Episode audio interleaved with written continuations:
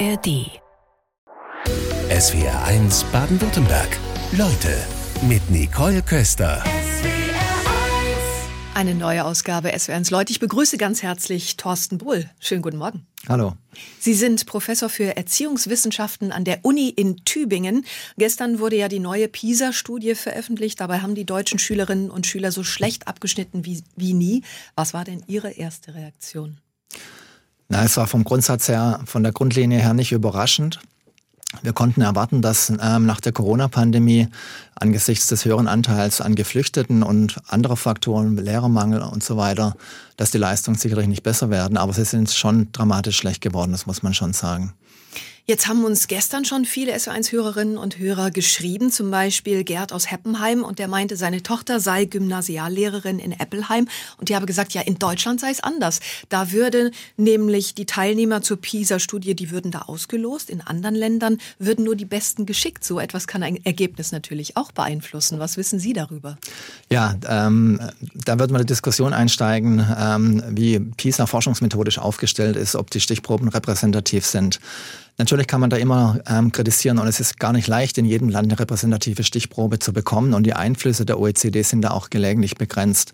Aber ich möchte nochmal sagen, wir, wir sollten die Argumentation umdrehen. Wir sollten froh sein, dass wir die PISA-Daten haben und die Kompetenzausrichtung von PISA deckt natürlich nicht alles ab, aber sie gibt uns wenigstens einen Hinweis und einen guten internationalen Vergleich, an dem wir uns orientieren können. Und es ist doch eigentlich eine Chance, weil wir darüber erkennen, wo möglicherweise Schwierigkeiten sind und die sollten wir nutzen. Der erste internationale Vergleich im Jahr 2000, der löste bei uns in Deutschland ja den sogenannten PISA-Schock aus. Jetzt scheint niemand geschockt. Warum? Na, das sehe ich aber nicht so. ähm, also die Menschen, mit denen, mit denen ich rede und die Reaktionen, die auch gestern zu hören waren, ähm, ich finde, es war schon große Betroffenheit. Ähm, nur, jetzt muss man mal abwarten, wie die Geschichte weitergeht. Die Frage ist ja nicht, wie, nicht nur, wie betroffen ist man, sondern was tut man? Und nutzt man jetzt die Chance, ja, nach ähm, PISA 2023, ähm, um nochmal systematischer und substanzieller zu überlegen, was Bildung und Schule in Deutschland braucht? Das ist jetzt die Chance. Es gibt ja auch deutschlandweite Ländervergleiche, da hat sich so ein Ergebnis schon abgezeichnet. Wie hat man denn damals auf den PISA-Schock von 2000 reagiert? Da ging es dann ja auch erstmal rauf. Also was waren gute Lösungen? Da gab es ähm, Lösungen, ähm, Standards ähm, wurden beispielsweise entwickelt. Das Thema frühkindliche Bildung wurde auf die Agenda gesetzt. Man hat schon eine Reihe von Themen neu auf die Agenda ähm, gesetzt. Aber rückblickend ähm, betrachtet und angesichts der jetzigen Ergebnisse muss man sagen, das reicht nicht. Ähm, wir müssen schon deutlich substanzieller überlegen, was brauchen Schule und Bildung in Deutschland. Sie haben jetzt einen wichtigen Punkt gerade angesprochen, die frühkindliche Bildung. Hat man die irgendwann wieder eingestellt oder warum sind die Ergebnisse jetzt so? Was sind die Ursachen dafür? Da tauchen wir ein in, in die Analyse. Ähm, die, die ist natürlich vielfältig. Zum einen müssen wir uns fragen, ob die Programme, die wir aufstellen, ob die wirklich genügen. Das kann man jetzt an verschiedenen Themen festmachen. Wir haben ja vor allem national, aber auch länderspezifisch einzelne Programme vorangebracht, um Schulen und auch im frühkindlichen Bereich Verbesserungen zu erzielen. Aber die grundlegende Frage, die wir uns nach der gestrigen Veröffentlichung der PISA-Studie doch stellen müssen, die ist doch in der Tat, ob wir mit Programmen alleine weiterkommen. Die Frage ist, wie kriegen wir eine substanzielle, alltagsnahe ähm, Verbesserung der Grundstruktur der Schulen, sodass wir nicht über Programme Verbesserungen erzielen, die ja auch immer nur eine begrenzte Reichweite haben ähm, und auch aufwendig sind, ähm, quasi in der Inszenierung und Implementierung. Also wie schaffen wir es im Alltag an Schulen, eine bessere Grundstruktur herstellen zu können, sodass wir dauerhaft ähm, die Themen endlich bearbeiten können. Wenn wir jetzt konstruktiv über das sprechen, was wir brauchen an den Schulen, da kommen uns natürlich erstmal die Lehrerinnen und Lehrer in den Kopf. Wie kriegen wir die? Ja, also darf ich noch mal kurz eine Struktur reinlegen in das Gespräch. Ähm, das eine ist die Frage, was brauchen wir? Also welche Themen stehen jetzt an? Frühkindliche Kinderbildung, Lehrermangel und so weiter. Da gibt es eine ganze Reihe von Themen. Ähm, die Frage ist aber, wie bekommen wir die in die Schule? Und die Frage ist letztlich auch, wie schaffen wir es, einen bildungspolitischen Konsens hinzubekommen, sodass diese Änderungen auch mal über eine Legislaturperiode hinaus zählen. Also es ist nicht nur die Frage, was kommt rein, sondern wie kommt es vor allem rein ähm, an die Schulen. Gerade Bildungspolitik ist nicht mal eben von heute auf morgen gemacht, sondern das geht natürlich über einen langen Zeitraum. Dennoch, Lehrerinnen und Lehrer brauchen wir ganz dringend. Haben Sie eine Idee? Ja. Ja, der, Lehrer, der Lehrermangel ist seit 10, 15 Jahren ähm, bekannt. Das ist in Teilen ein Versäumnis der Politik, zum Teil ist es aber auch ein internationales Phänomen und die Konkurrenz auf dem Arbeitsmarkt ähm, ist groß. So, wir müssen natürlich alles tun, ähm, um Lehrerinnen und Lehrer ins Studium, ähm, in die zweite Phase, in den Job zu bekommen und sie zu unterstützen. Das ist keine Frage. Ähm, und das sind Quer- und Seiteneinstieg, sind Maßnahmen, die man braucht. Die Frage ist, wie kann man hier grundlegende Standards ähm, sichern? So, und jetzt können wir aber auch überlegen, was können wir tun für Schulen, wenn wir die Lehrerinnen und Lehrer nicht haben. Und wir können, wenn ich jetzt mal versuche, in dieses schwierige Thema einen Optimismus reinzulegen, ähm, können wir überlegen, ähm, wie, wir, wie wir Lehrkräfte und auch Schulleitungen unterstützen können. Und eine mögliche Maßnahme wäre in der Tat, nochmals deutlicher und substanzieller auf multiprofessionelle Teams zu setzen. Zum Beispiel professionelle Verwaltungskräfte an die Schule zu holen, die Schulleitungen entlasten, Schulleitungen unterstützen, sodass Schulleitungen sich mehr um Unterrichtsqualität Qualität und Schulqualität ähm, kümmern können. Oder Lehrkräfte zu entlasten, bei der Vorbereitung von Klassenfahrten. Vielleicht auch bei Korrekturen, da kann man mal drüber nachdenken, sodass wir hier wenigstens Zeit sparen können. Also das sind die ganz alltagsnahen Lösungen, die Sie da ansprechen. Andreas Schleicher, der Erfinder der PISA-Studie, der war bei uns im März in der Sendung zu Gast und der sagte, die Lehrer, die haben viel zu wenig Gelegenheit, das zu tun, wofür sie eigentlich in den Beruf gegangen sind, nämlich jungen Menschen zu helfen, ihren Weg zu finden und sie auf diesem Weg zu begleiten. Und da gibt's ja Beispiele aus anderen Ländern. Ist immer ganz gut, woanders hinzugucken.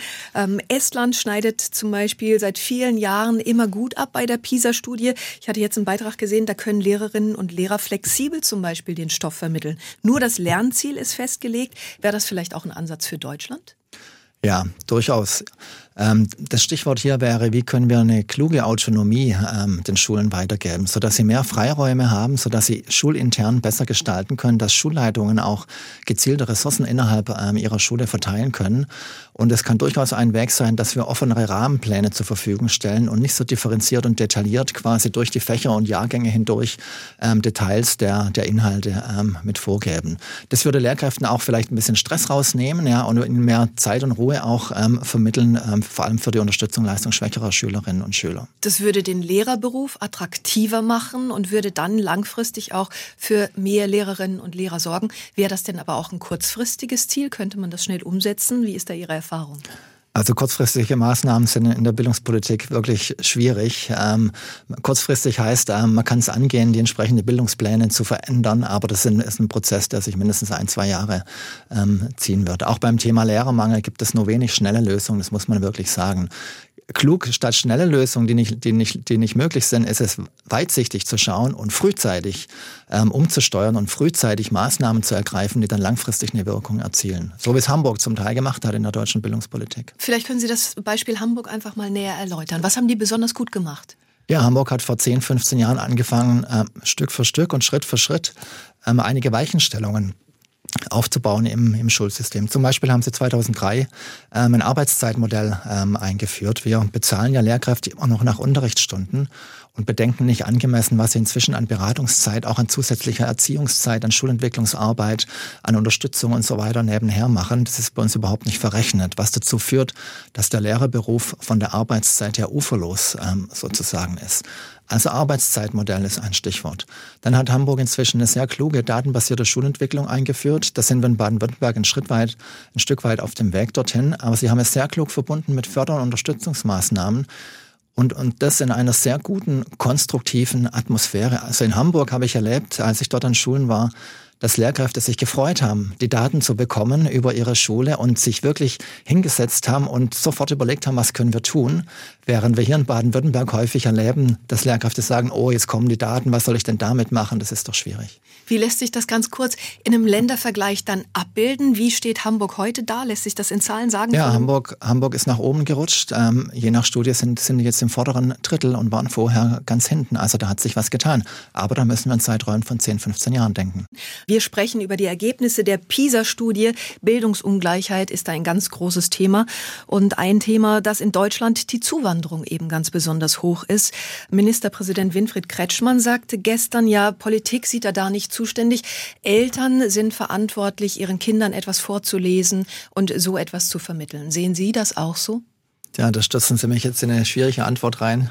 Ähm, aber nein, ich sehe das nicht so. Ähm, ich finde in der Tat, ähm, die Schule und der Staat ist absolut mitverantwortlich dafür, wie die nachwachsenden Generationen geprägt werden. Ich meine, deswegen haben wir eine Schule, deswegen leisten wir uns eine Schule und wir müssen schauen, dass Schule diese Aufgaben auch erfüllen kann. Jetzt konkret auf die PISA-Studie bezogen ist aus meiner Sicht ein, eines der zentralen Ergebnisse, ähm, der steigende Anteil der leistungsschwachen Schülerinnen und Schüler. Wir sind mittlerweile bei 40 Prozent ähm, im nicht-gymnasialen Bereich an sehr leistungsschwachen Schülerinnen und Schüler unterhalb der Kompetenzstufe 2. Das heißt, die werden nicht in der Lage sein, auf dem Arbeitsmarkt zu bestehen oder auch ihr privates Leben angemessen ähm, zu gestalten. Und da müssen wir investieren. Also wenn ich das nochmal ein bisschen schärfer ausdrücken ähm, darf, ähm, die PISA-Studie macht deutlich, dass wir Gefahr laufen, das untere Viertel bis inzwischen das untere Drittel zu verlieren ähm, und sie zurückzulassen in unserer Gesellschaft. Und das ist nicht nur ethisch fragwürdig, das ist auch absolut teuer, weil wir damit Folgekosten arbeiten, die viel teurer wären als diejenigen, die wir jetzt bräuchten, um ins Bildungssystem zu investieren. Das wären die zukünftigen Empfängerinnen und Empfänger des Bürgergelds. Genau. Jedes fünfte Kind in Baden-Württemberg kann nach der vierten Klasse nicht richtig lesen, rechnen und Texte verstehen. Also wie kann explizit gerade die frühkindliche Förderung aussehen? Ja, vielleicht müssen wir da noch mal ein bisschen grundlegend darüber nachdenken, was die Ziele im, im, Vorkind, im, im vorschulischen Bereich sind und auch in der Grundschule. Ähm, wir müssen ja, wir müssen sicherstellen, dass die Kinder und Jugendlichen, wenn sie aus der Grundschule herauskommen, ich sage es mal Ende Klasse 4, dass sie da die grundlegenden Kompetenzen haben, um in der Gesellschaft bestehen zu können. Wenn die Klasse 4 nicht ausreichen sollte, dann müssen wir darüber nachdenken, ob das nicht vielleicht sechs Jahre sind, dass wir sagen, wir, wir fördern Schülerinnen und Schüler sechs Jahre lang, bis sie diese Grundkompetenzen haben. Weil wenn, wenn wir sie in den Sekundarbereich mit einer stärkeren Fächerstrukturierung entlassen, wird es ja vorausgesetzt, ähm, dass sie sich da bewegen können, zum Beispiel Texte im Bereich Mathematik ähm, lesen können. Insofern muss der Auftrag sein an den Staat, an, an die grundlegende Bildung, dass wir am Ende der Grundschulzeit die Kinder so weit haben, dass sie wirklich lesen können und schreiben und rechnen. So, aber jetzt meine ich das nicht als Kritik an den Lehrkräften, sondern das System muss in der Lage sein, entsprechende Unterstützungsmaßnahmen bereitzustellen, damit es auch gelingt. Wie können denn Unterstützungsmaßnahmen aussehen? Vielleicht können wir da ja sogar früher ansetzen, nämlich nicht erst in der Grundschule, sondern früher in der Kita. Sie hatten eben mal das Beispiel Hamburg genannt. Die machen dahingehend, glaube ich, auch schon etwas anders. Ja, oder? absolut. Natürlich muss man den vorschulischen Bereich äh, mit reinnehmen. Die Kunst ist sozusagen durch ein, ein kluges, anregendes Umfeld, durch eine Lernumgebung, durch kluge Spiele und Aufgabe quasi Lernpotenzial fruchtbar zu machen, ohne dass man die Kinder schon frühzeitig drangsaliert, ja, mit zu viel Stoff, mit zu viel Pauken, sondern das muss spielerisch laufen, aber mit einem sehr hochkarätigen Angebot. Und da gibt es auch im vorschulischen Bereich ähm, sehr, sehr viel.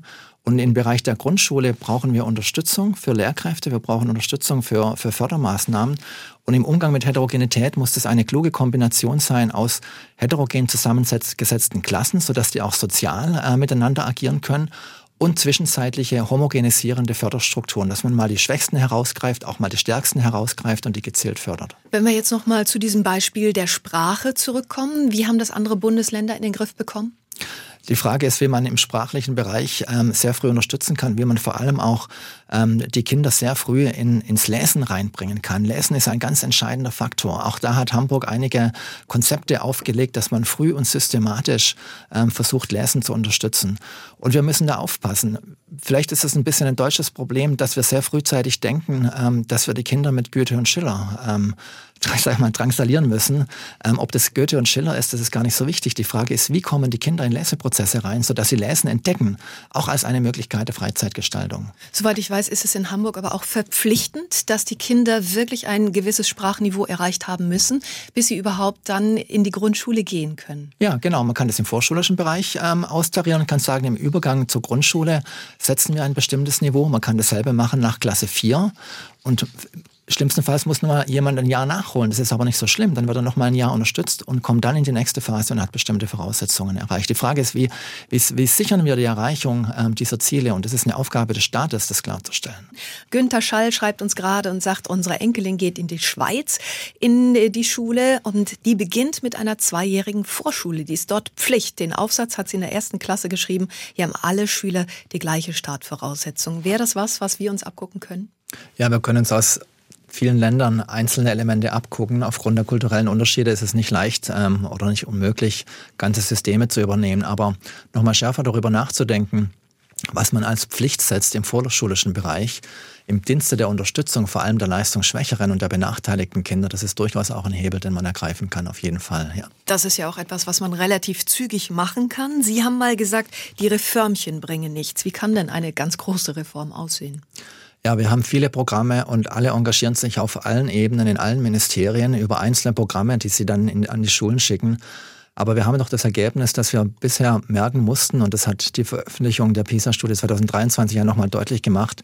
Wir haben das Ergebnis, dass wir mit den Programmen nicht erfolgreich waren.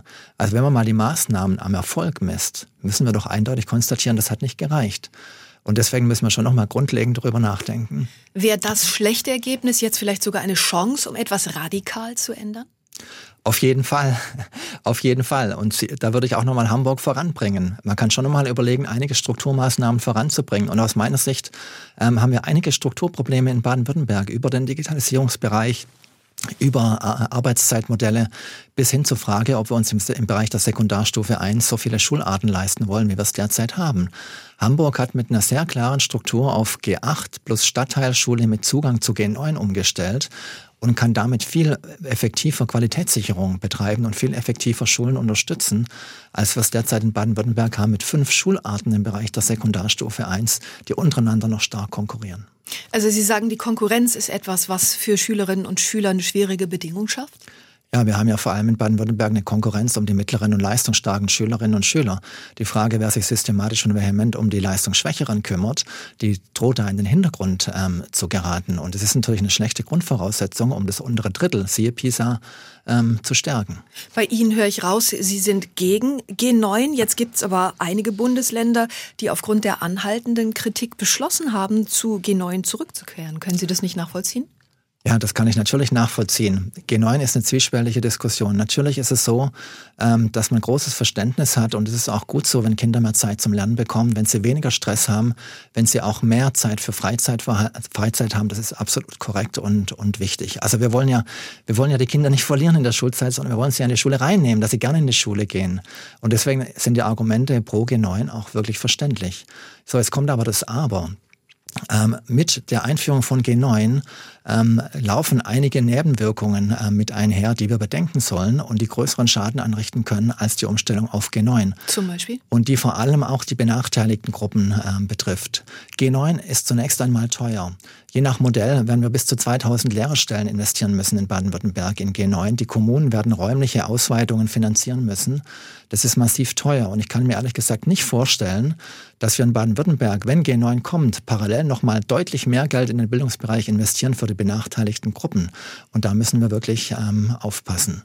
Und wir laufen möglicherweise auch Gefahr, die Trennung zwischen den sozial Stärkeren und den sozial Schwächeren nochmal zu forcieren. Und deswegen würde aus meiner Sicht so ein Modell wie in Hamburg wäre ein gutes alternatives Modell für Baden-Württemberg. Können Sie es nochmal konkret erläutern? Also, dass äh, Schülerinnen und Schüler dann welche Möglichkeit haben? Ähm, wenn, Sie in, wenn Sie in G8 bleiben, wenn, also wenn G8 ähm, bleibt, haben wir einen klaren gymnasialen wissenschaftspropedeutischen Auftrag. Ein Problem in der G9-Debatte ist doch, dass wir uns gar nicht mehr richtig darüber verständigen, welches Profil und welche Zielsetzung eigentlich das Gymnasium hat. Also kurz gesagt, ist Gymnasium die Schulart, die eine gewisse elitäre Förderung hat und wissenschaftspropedeutisch macht, oder ist es eine Volksschule? So, wenn das Gymnasium zur Volksschule wird, dann müssen wir aufpassen, ob der gymnasiale Auftrag überhaupt noch dazu passt. Und mit G9 übergehen wir diese Klärung ähm, ziemlich galant meines Erachtens.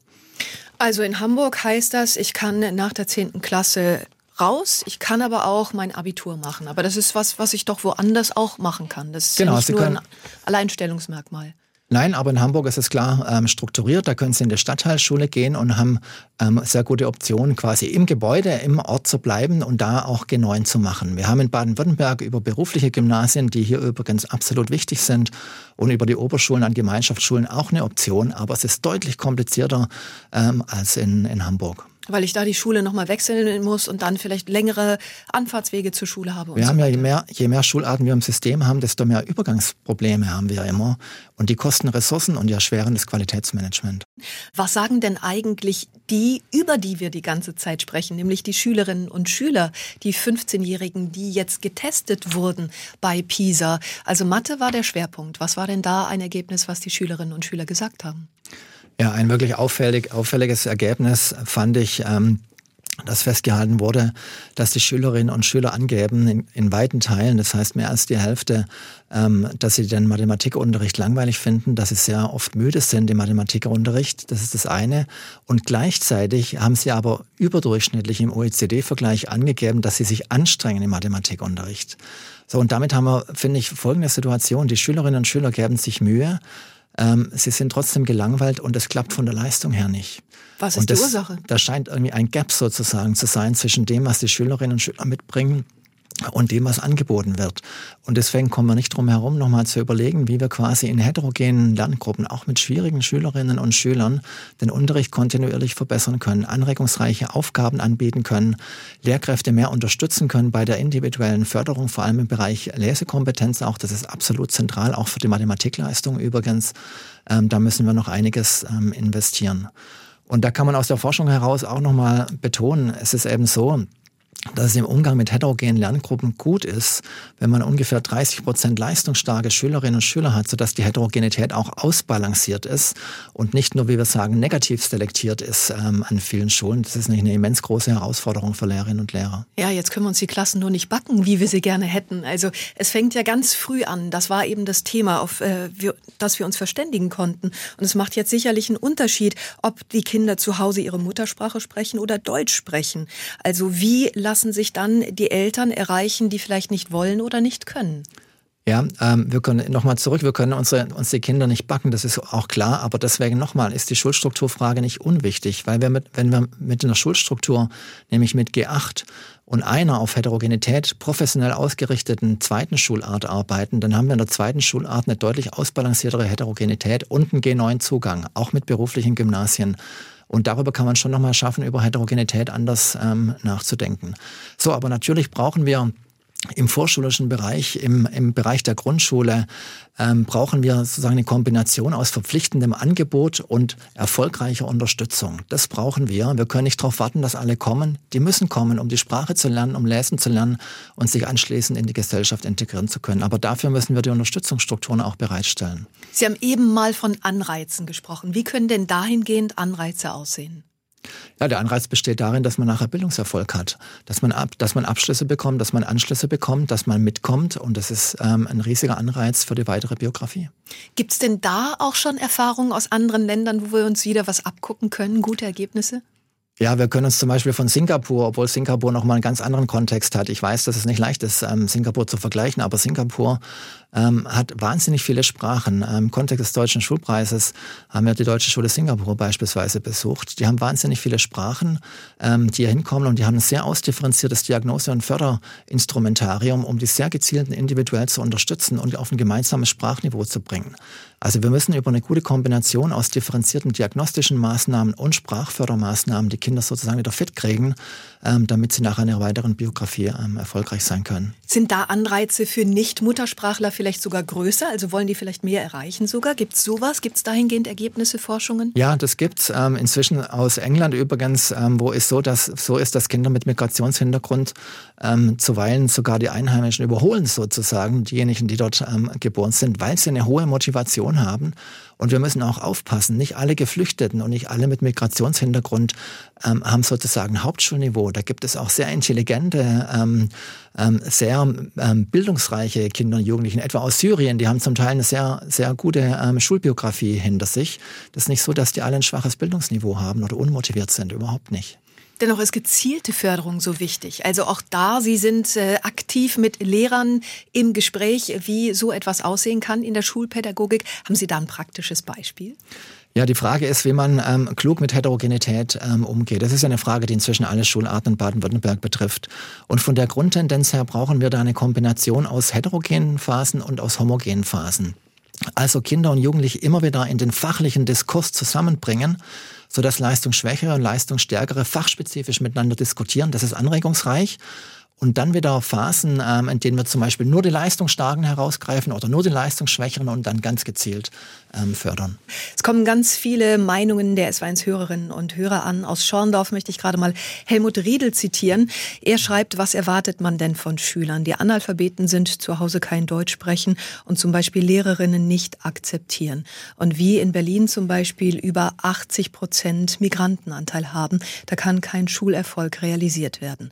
Es muss in Deutschland klar benannt werden, dass wir ein Problem kennen, aber nicht lösen, weil wir die Wahrheit akzeptieren, die der Politik leider entgegenspricht.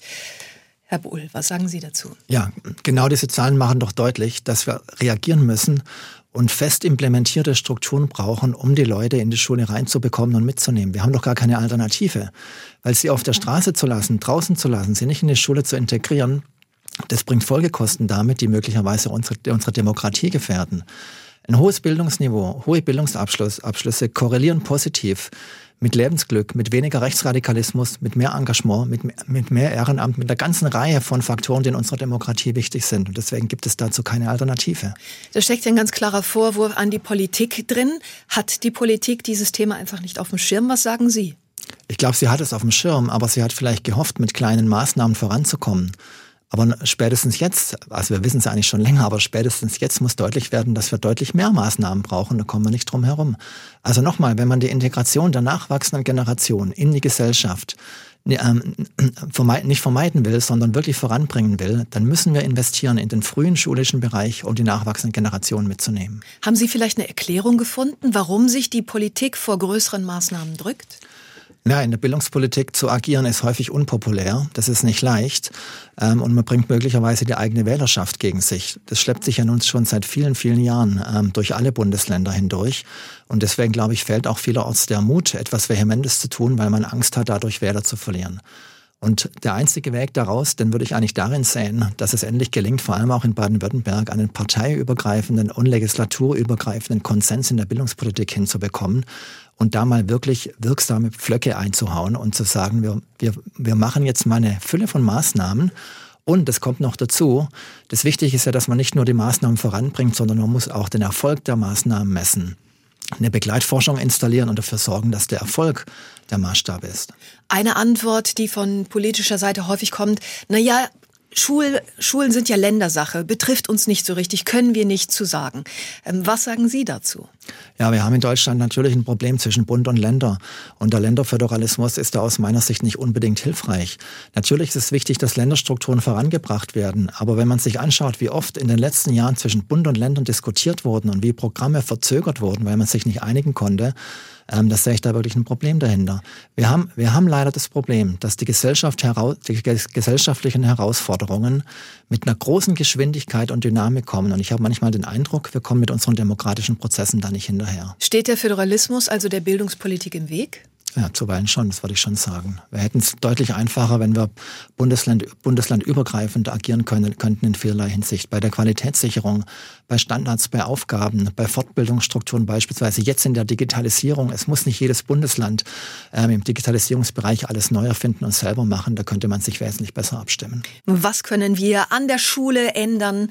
Darüber sprechen wir mit dem Erziehungswissenschaftler Professor Thorsten Bohl aus Gerstetten. Schreibt uns Sorg. Hab selbst für neun Jahre in den USA gelebt. Wir sind mit Kindern im Alter von fünf und drei hin.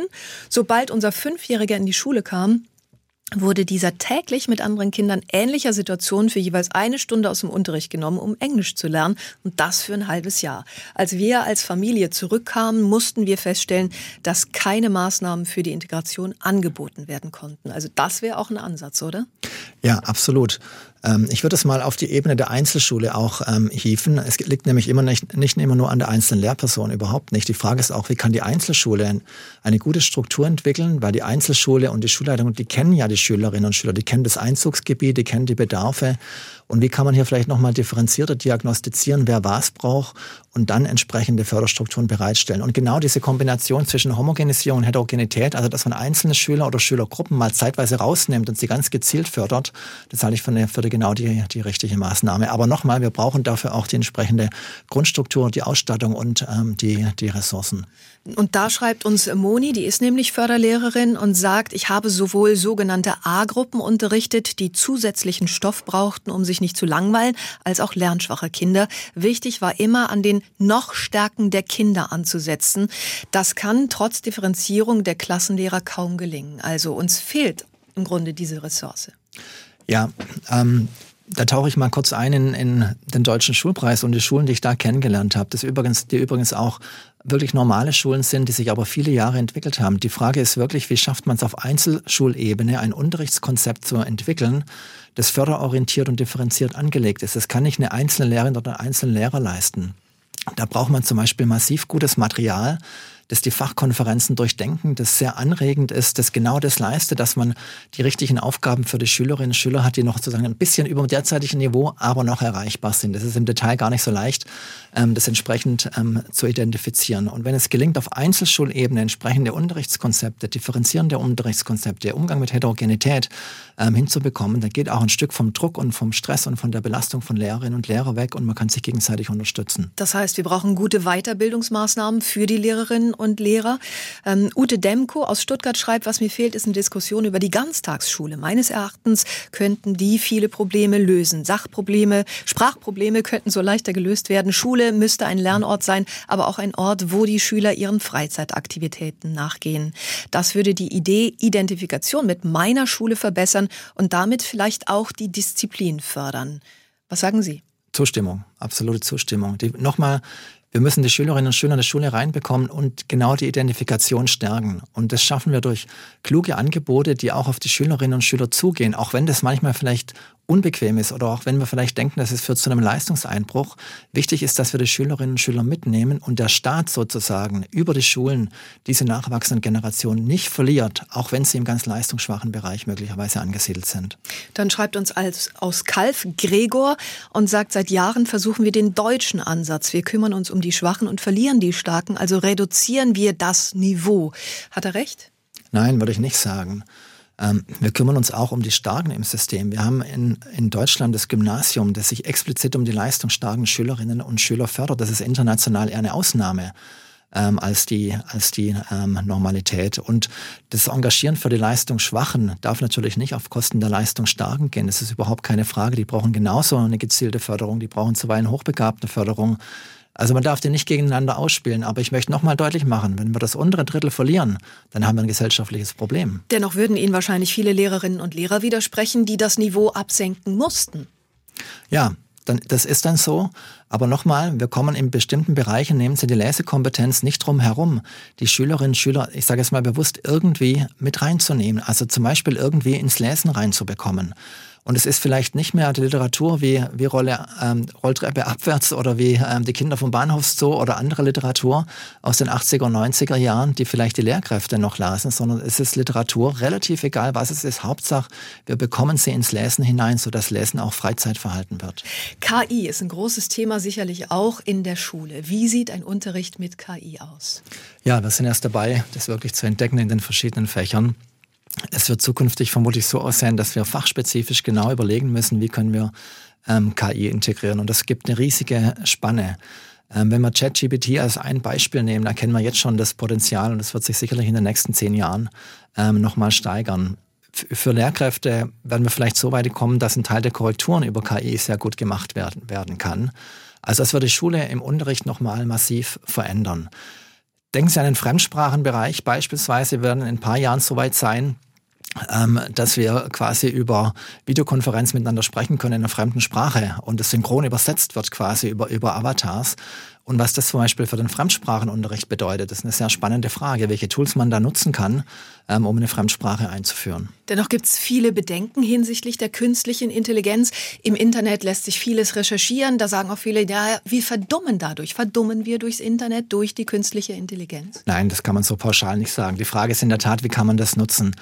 Und Vorrang muss da die Didaktik und die Fachdidaktik ähm, haben. Wir müssen überlegen, wie wir didaktisch klug, wie Lehrerinnen und Lehrer für ihren Unterricht, den sie persönlich machen wollen, wie sie da KI klug nutzen können. Das ist sehr, sehr wichtig. Also nicht ähm, über KI den Unterricht gestalten lassen, sondern KI bestimmen und gestalten und integrieren in, in die Didaktik.